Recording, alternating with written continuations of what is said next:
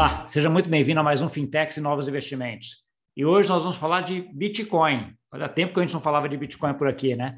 Não é exatamente sobre Bitcoin, não é preço, não é nada disso, mas é sobre um brasileiro que participa do desenvolvimento da rede Bitcoin. É isso aí mesmo, tem gente no Brasil que participa do desenvolvimento da rede Bitcoin. Eu estou aqui hoje com o Bruno Garcia, que é desenvolvedor e colaborador aí da Bitcoin Core. Tudo bom, Bruno? Tudo bem, você? Muito obrigado pelo convite. Tudo bom. Bruno, acho que a primeira coisa, assim, conta um pouquinho para a gente como é que você começou nisso daqui, né? Assim, como é que você foi, você teve essa uhum. vontade de começar a desenvolver e se envolver aí com o Bitcoin? Beleza.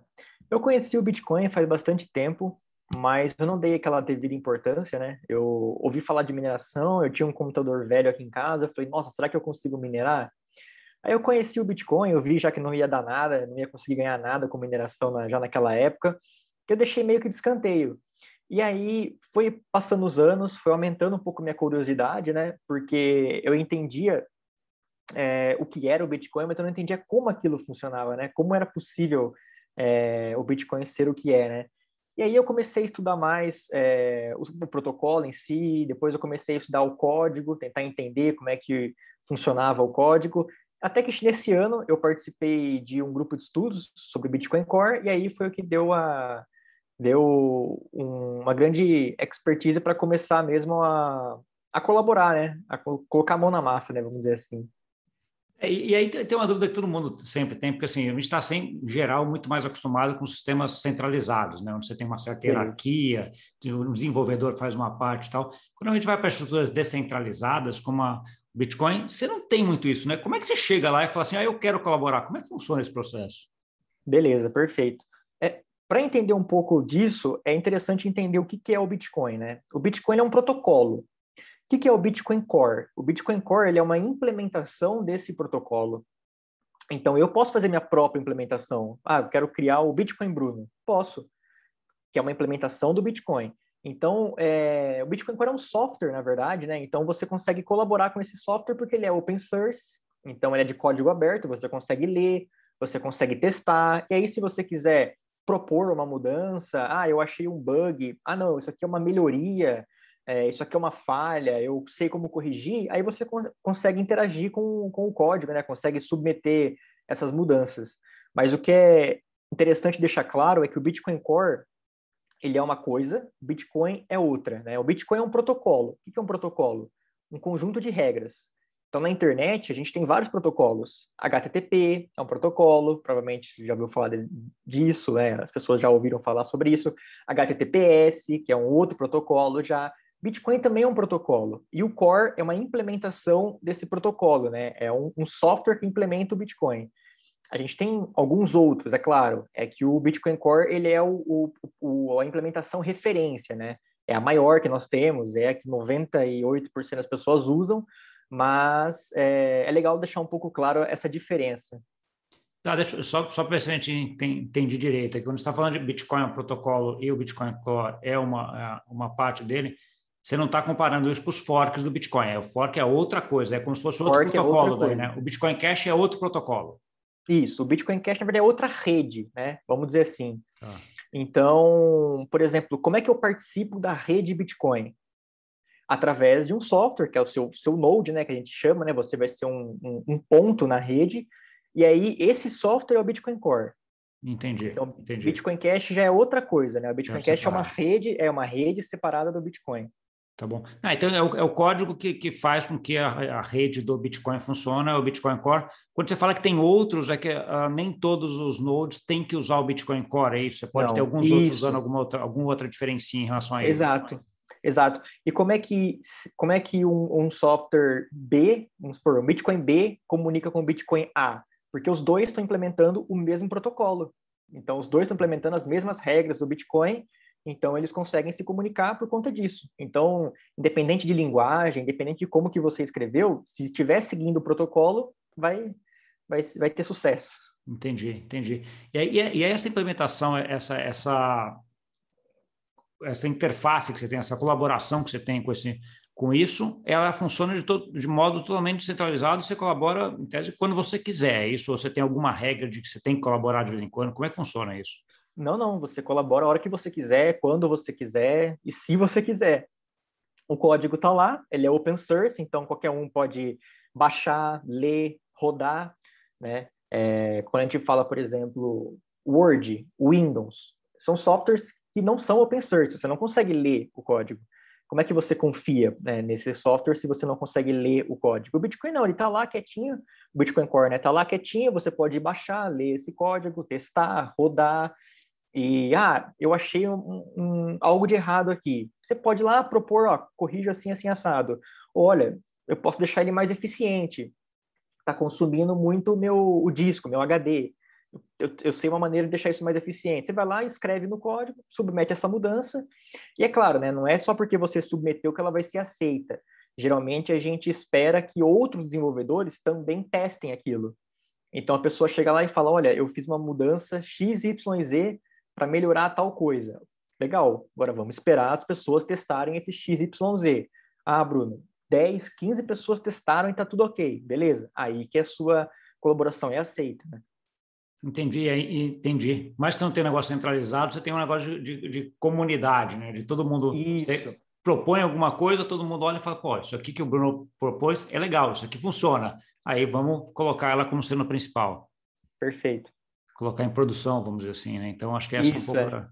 da, da, ideia. Isso é, isso é, interessante porque, assim, ela, ela acaba sendo, né, em termos de inovação, muito mais ágil do que os sistemas centralizados, né? Porque qualquer um pode propor qualquer coisa, certo? Exato. Tá. O... E aí, aí vem um pouco da, da curiosidade que você tem também, ok, todo mundo colabora, mas ninguém ganha nada por isso também, né? Se ninguém se você colabora quando você quer, você não recebe por isso, né? Como é que funciona essa relação de estou colaborando para o negócio, mas também não ganho nada com isso. Exato, ninguém ganha nada com isso. Então, se você for lá corrigir algum bug é, ou implementar alguma coisa de novo, parabéns, legal, obrigado, mas você não ganha nada. Você não vai ganhar Bitcoin, não vai ganhar absolutamente nada. O que acontece é, claro, alguns desenvolvedores fazem isso no tempo livre, então é meu caso, eu tenho meu trabalho, tenho meu emprego, né? Eu trabalho full time, beleza? Ah, um sábado, um domingo, ou uma horinha por dia, no fim do dia, eu paro, sento e, e testo algumas coisas, dou uma lida no que está sendo proposto e etc. Mas é, para você colaborar, você não ganha nada. O que acontece é que algumas pessoas elas colaboram tanto, e aí eu digo no questão de elas têm um, um conhecimento legal, elas estão sempre ali colaborando todos os dias, etc elas acabam recebendo uma ajuda financeira de uma empresa é, para ficar trabalhando exclusivamente com isso. Mas, assim, aí é uma empresa que olhou para aquele desenvolvedor e falou: não, eu quero te financiar. Mas, fora isso, não tem outra maneira, não. Ou a própria comunidade. Poxa, Bruno, pô, legal, fulano lá é o, é o único desenvolvedor de Portugal. Aí as pessoas começam a doar para ele: ó, oh, legal, parabéns. Também tem isso. Entendi. Um pouco da comunidade falando, pô, esse cara aqui é legal, ele está contribuindo bastante, vamos Exato. dar algum dinheiro para ele também, porque faz sentido e ele está ajudando todo mundo, né? Exato. Entendi. E quando a gente vai olhar a, a essa última atualização que teve agora da, do Bitcoin, você propôs uma, uma mudança. Conta para a gente um pouquinho de como é que foi esse processo aí do que você propôs uhum. lá. Beleza. Então, é como eu falei, é, essa mudança, o, essa atualização, o Taproot, é uma atualização no Bitcoin. Então, é uma atualização que a pessoa chegou e falou: não, vamos mudar as regras, vamos acrescentar isso e aquilo. Isso é no Bitcoin mesmo, uma mudança no protocolo. Beleza. Depois que você é, que a sua proposta no Bitcoin ela é aceita, ela vai ser implementada no Bitcoin Core e em outros, em outros softwares também, né? Uh, e aí eu, eu gosto muito para entender uma feature, né, para entender um, um, algum conceito, eu gosto de ler o código. Ah, eu vou ler aqui para ver como é que funciona, como é que é a dinâmica. E aí eu estava lendo é, do Taproot, né, escrito pelo Peter Reed, estava lendo é, os testes funcionais, né, porque no Bitcoin é um software enorme, então tem uma parte lá que é só de testes automatizados. E eu vi que nesses testes havia um erro. Muito simples, coisa bem, bem boba mesmo, mas pelo fato de eu ter visto, né, e ter submetido essa correção, foi por isso que meu nome entrou lá na, naquela lista de contribuidores. Mas, tipo assim, o que eu fiz não é nem 0,001% do cara que escreveu o Taproot mesmo lá no Bitcoin Core. Eu simplesmente estava passando, batendo o olho lá, falei, tá, tem uma coisa estranha aqui, nesse ponto específico. E aí eu comecei a perceber que tinha desenvolvedores que já estavam suspeitando de, de algum erro. tipo assim, nossa, eu tô rodando aqui tal coisa, mas tá meio estranho. E aí quando eu vi essa essa coisinha que dava para melhor, que dava para corrigir, eu submeti, né, a correção, aí vários desenvolvedores falavam, nossa, que legal, não sei como que isso passou, é um detalhezinho, mas é importante, pô, bacana, tal, e aí foi aceito. Puta, que legal, que legal. E, e aí, conta pra gente desde então, o quanto isso te trouxe de, de, de sei lá, de reconhecimento, de, de gente. O que, o que aconteceu depois? Cara, depois disso, na verdade, essa lista saiu faz tempo, né? E saiu, eu acho que eu publiquei no Twitter só, tipo, ah, legal, saiu meu nome aqui, e fiquei quieto. Passou um tempo, teve um colega meu que, que acho que ele foi, entrou no site do Bitcoin Core lá, né, para baixar a última versão, talvez, não sei, e ele viu meu nome lá. E aí foi ele que publicou no Facebook. Falou, nossa, aí que legal, Bruno, tal, conta pra gente como é que foi. Até então eu tava na minha, quieto. E por, por ele ter feito isso, aí vieram os portais de notícia, aí veio uma galera perguntar. Aí foi. É legal, é legal, legal. É, não, é, importante também, né? É importante a gente estar tá colaborando. Então, assim, dado que já não é um negócio que, que não, se não é remunerado por isso, né? Não é trabalho do ponto de vista formal, né? É um negócio que você faz, óbvio que você gosta, está colaborando e está com esse, esse, esse reconhecimento é uma coisa legal, né, Bruno? Sim, sim, bem bacana. Né? O, conta um pouquinho, então, sobre essa atualização aqui. Foi, eu vi muita coisa de que essa atualização do, do Bitcoin é uma atualização muito importante, a que foi feita aí do Taproot, né? Então, assim, sim, sim. sobre o que, que ela é, o que, que ela vai trazer de, de diferenças? Uhum. É, falando assim, numa, num, num ponto mais, sem entrar em tantos detalhes técnicos, né? Mas falando de uma maneira mais leiga, ela traz algumas melhorias de privacidade, né? E também, vamos dizer assim, de escalabilidade. Eu não gosto muito desse termo, porque escalabilidade é a capacidade de escalar, né? E é uma diferença, tem uma diferença entre escalabilidade e capacidade, né? Você aumentar a capacidade não quer dizer que você está aumentando a sua escalabilidade. Uhum. Então, ela traz duas melhorias principais que eu vejo, né? Uma é a privacidade e a outra é essa questão de escalabilidade, né? Não sei se as pessoas estão, quem está assistindo está familiarizado, mas no Bitcoin é, existe, existe algo chamado multi-assinatura, né? É algo que vem lá da criptografia. Basicamente, é, você tem um fundo, né? Você tem um X Bitcoins e você consegue falar assim, olha, para mover esses Bitcoins precisa de dois de, de quatro assinaturas, ou um de dez assinaturas, ou cinco de dez. Por que, que isso é importante?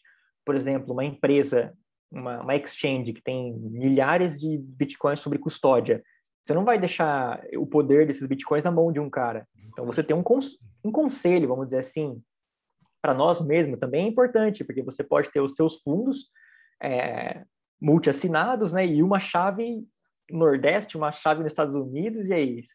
Ninguém vai conseguir vir na sua casa e roubar seus fundos, né? Interessante isso. E o que acontece? Essas transações multi é, com multi-assinaturas, elas são, de certa forma, pesadas. Quando eu digo pesadas, é porque existe algo no Bitcoin que são as taxas. A, a, é, as pessoas elas acham que quanto mais quanto mais bitcoins está movendo, então por exemplo movimentando 15, movimentando 100, movimentando mil, você vai pagar mais taxas. Não é verdade. A sua taxa você paga proporcionalmente ao quanto de espaço que você está ocupando no bloco. Então, se você estiver ocupando um espaçozinho pequenininho, você vai pagar uma taxa X. Agora, se você quer ocupar metade do bloco, é uma outra taxa. E o fato é que transações com multi-assinaturas, né, multi-assinados, vamos dizer assim, elas ocupam bastante espaço, porque a assinatura é uma parte da transação que, que pesa, que tem um peso considerável. O que, que o Taproot trouxe de benefício? Ele agrega assinaturas. Então, vamos considerar que uma assinatura é uma folha de papel. Então você precisa de quatro assinaturas. Você vai ter quatro folhas de papel. O Taproot ela transforma tudo isso numa folha só. Então a sua transação ela acaba ficando mais mais leve. Entendi. Sua e, transação estando mais, mais leve, isso. Sua transação estando mais leve, você consegue colocar mais transações daquele tipo dentro do bloco. Por isso que o pessoal fala que aumenta a escalabilidade. Com relação à privacidade, é porque no, no, é, uma, é uma área até que eu não cheguei a estudar muito a fundo ainda, mas basicamente você olha uma transação Taproot, você não consegue distinguir se é uma transação simples ou uma transação complexa. Simples que eu digo assim, uma movimentação de fundo minha para você, ou se é uma abertura de canal na Lightning Network, ou se é uma outra coisa, XYZ. você não consegue distinguir. Por isso que trouxe esse, hum. essa questão da, da privacidade também. Entendi. Deixa eu um pouquinho mais a fundo esses dois aspectos. A, a, parte da escalabilidade. Então, assim, no final das contas, não é que você vai caber, você vai, você vai colocar mais, ah, vai colocar mais transações, porque vamos supor que as transações de, de multisig ocupasse metade do bloco, agora não vai comprar metade do bloco, vai comprar 10% do bloco, então você cabe mais transações naquele espaço Exatamente. que elas vão deixar, nessa ideia, né? Exatamente. Entendi. E aí sim, não quer dizer que ele vai ficar muito mais escalável também, porque a quantidade não. de transações multisig também não deve ser muita, né? É, porque nesse caso também não é só multisig em si, né? Tem alguns outros conceitos também. Mas não, não é algo assim incrivelmente considerável, não. Mas é, é, vai trazer uma, vai boa... por, por 10 a quantidade de transações é. que vai conseguir colocar, porque. Eu não tenho esse dado específico, eu não tenho esse dado específico, eu não sei o quanto é, mas é, essa eu fico devendo. Mas não, mas vai melhorar, não, não, vai. Mas isso é, é só pelo, até pelo conceito da forma como você está falando, eu não imagino que seja uma coisa que seja assim, a escalabilidade agora vai ficar gigante, né? Ela vai aumentar, mas não vai ficar um negócio que vai dar para pagar o cafezinho com Bitcoin, que nem a gente fala, né? Aquela coisa para microtransações, ah, uhum. não parece. A outra parte da privacidade, ela levanta dois pontos para mim, né? A parte de que, ok, pode ser boa, uh, mas ela também dificulta aí toda a parte de, uh, do tracking das operações, de certa forma, eu imagino, né? Porque hoje o Bitcoin é tudo muito transparente de como é que você vai para a coisa. À medida que você uhum. bota uma coisa mais obscura que nesse negócio, ela, ela pode dificultar esse, essa, esse, você fazer o caminho das transações que você faz hoje? Esse caminho eu não sei te dizer especificamente, mas o que acontece é o seguinte: você não vai conseguir distinguir. É... Vou te dar um exemplo. Poxa, às vezes eu tenho uma movimentação que eu estou abrindo um canal na Lightning Network e você quer monitorar isso. Você quer me. Você falar, poxa, olha, aquele fundo do Bruno, ele pegou aquele fundo e abriu um canal na Lightning Network. quero saber como é que Olha, tá não, aquele, é. aquele fundo do Bruno, ele pegou e mandou para o Gustavo, ah. para Júlia, para Maria. Então a gente não vai ter essa distinção, né? Isso que é, que é interessante. Você vai olhar, você não vai saber o que, que é.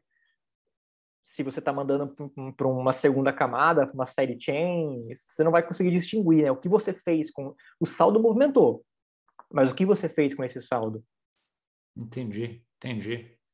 Isso, isso, isso é importante do ponto de vista da privacidade, sim, e, e tira um pouco que é, o, que é o tracking de todas as operações, dificulta pelo menos, né? Todo o tracking de operações que hoje Estaria, você acha que estaria, a gente estaria indo para um, para um caminho mais parecido com, com Dash, com Monero nesse sentido? Você não consegue fazer mais o tracking de, de onde vai? Essa é um pouco da, da direção que está indo, Bruno? É, as pessoas acham que o Bitcoin não ter essa privacidade é, é uma falha, né? É algo a ser explorado. Mas, de certa forma, a gente está caminhando para ter cada vez mais privacidade a Lightning Network, por exemplo, já traz uma baita privacidade para a gente, né? É, a privacidade que você tem na Lightning nem se compara a fazer uma movimentação on-chain. Eu não diria que, que essa atualização tem o foco disso, né? Na verdade, essa atualização ela foi feita por causa das assinaturas de Schnorr, né? Que não foi feita anteriormente por causa de patentes. Ah. Então, como não tem mais a, a questão das patentes, então pôde ser implementado, né?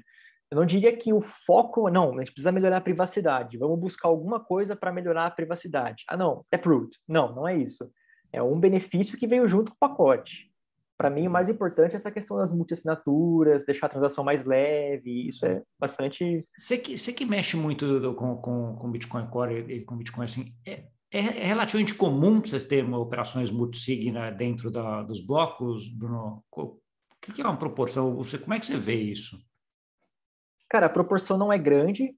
Existem bastantes transações multisig. Eu não acredito que sejam boa parte ou é uma parte relevante, mas muito pequena.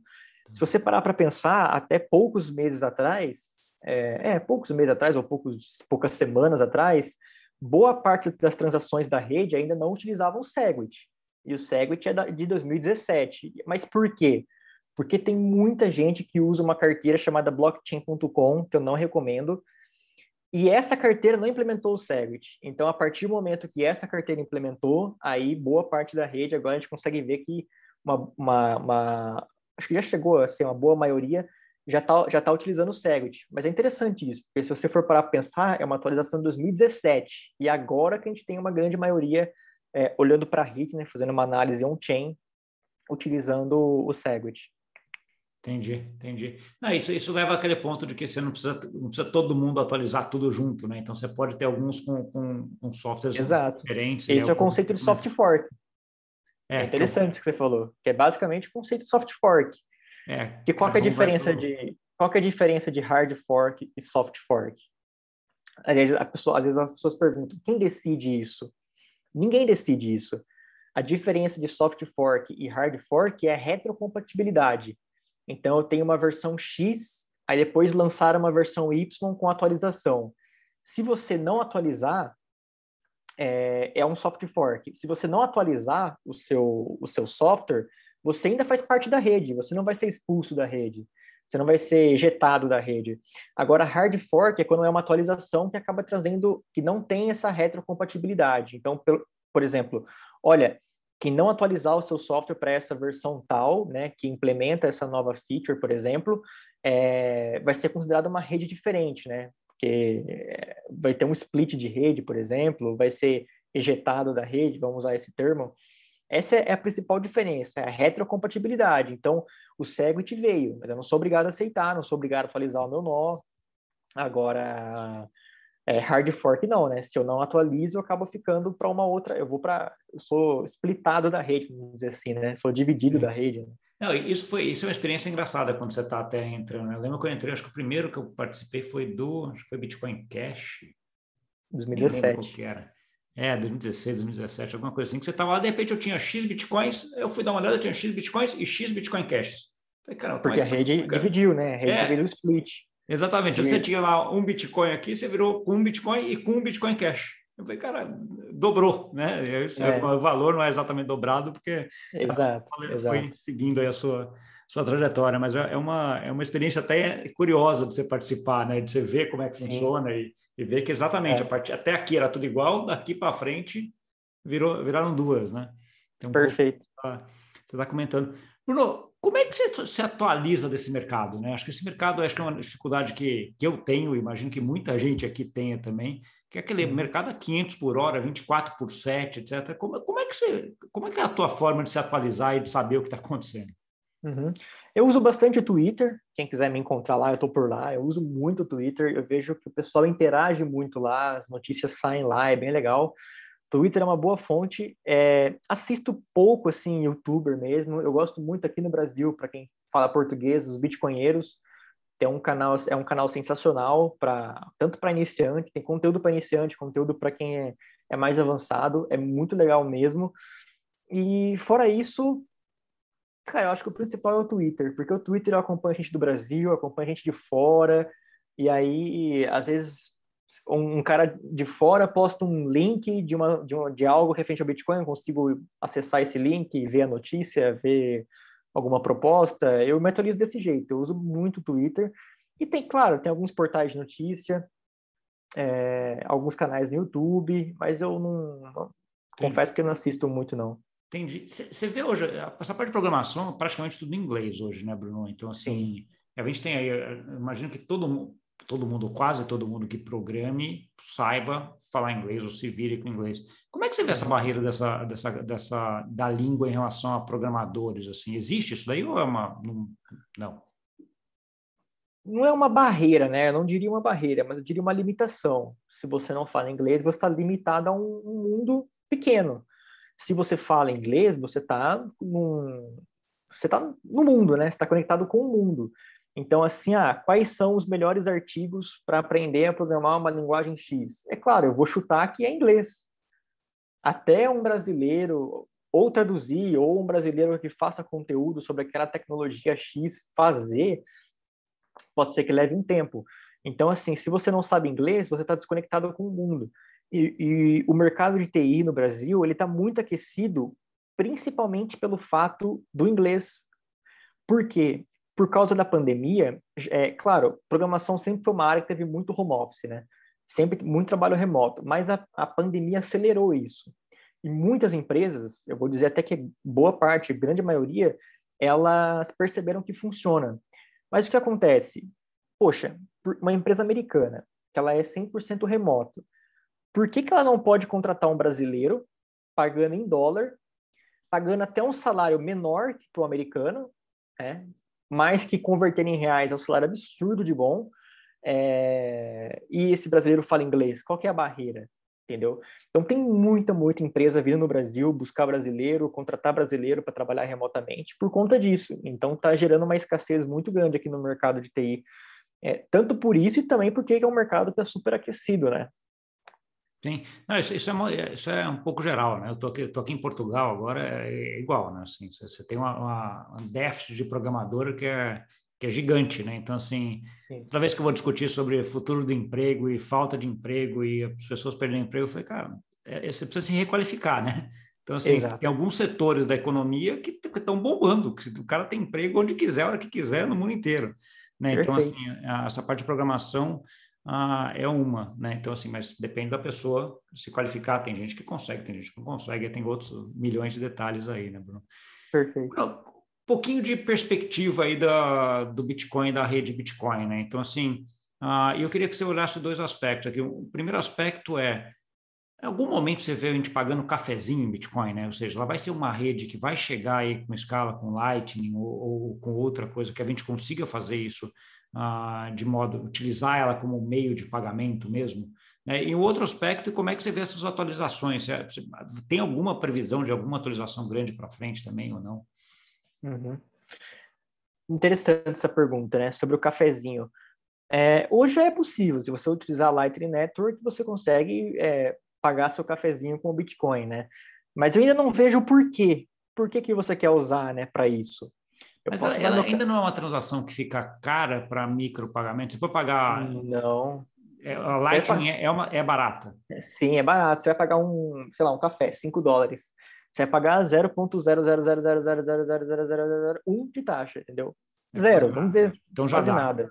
Então, sim, dá. É claro, por ser uma rede nova, ainda precisa amadurecer um pouco, as pessoas têm receio, mas dá. A grande, a grande questão é que eu não vejo por quê. Eu não sei por que as pessoas querem tanto usar o cafezinho no dia de hoje se eu posso usar meu cartão de crédito em reais, que só desvaloriza, e eu pago daqui 30 dias. Sendo que o Bitcoin ainda é volátil, a gente não chegou ainda no patamar de reserva de valor definitivo, né?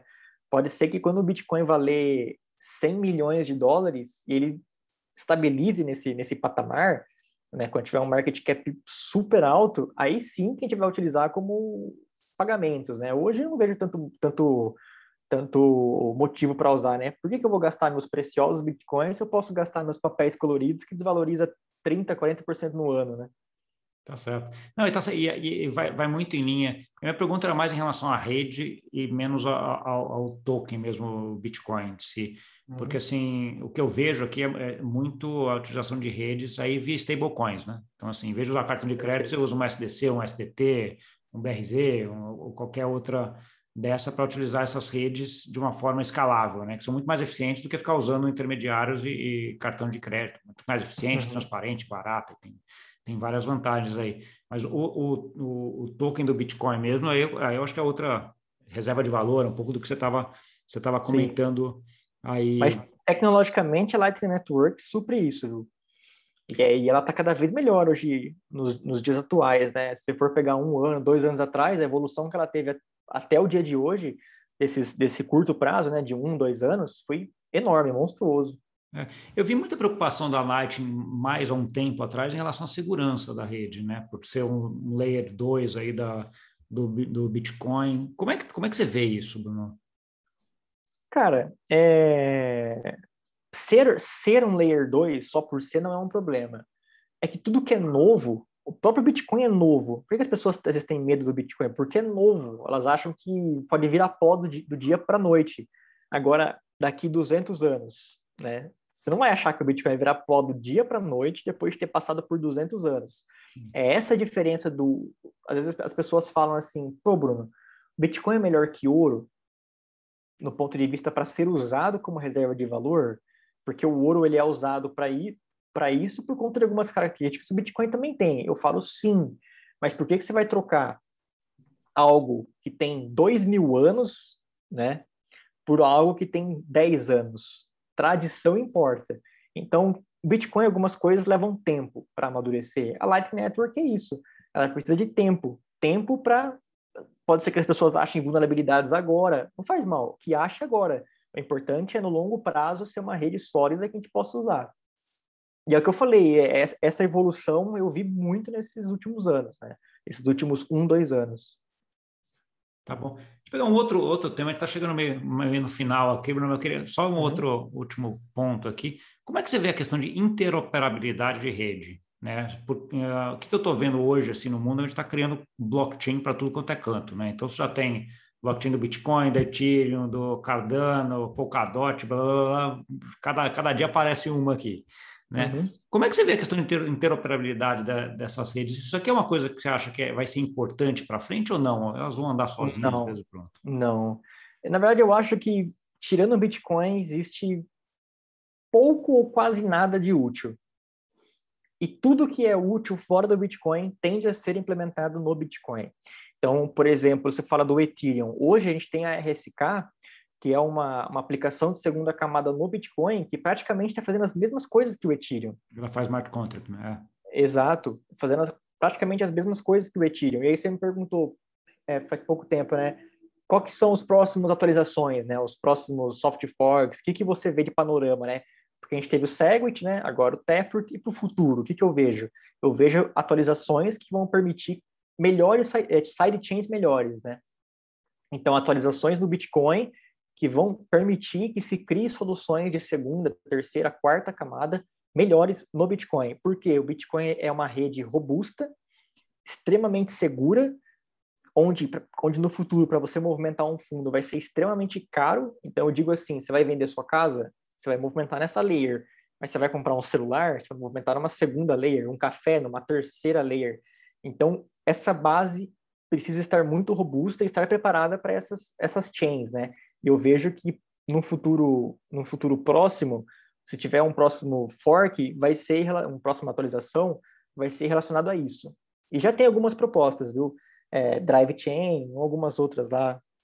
Que eu, não é, eu, eu imagino que sim, e até para trazer um pouco desse movimento de, de DeFi, né? Que está vindo sim. aí de. que está muito desenvolvido na rede Ethereum, está indo para umas outras ali, mas que faria sentido também o Bitcoin ter alguma coisa parecida até pela robustez da rede, né? Exato, perfeito. Tá bom.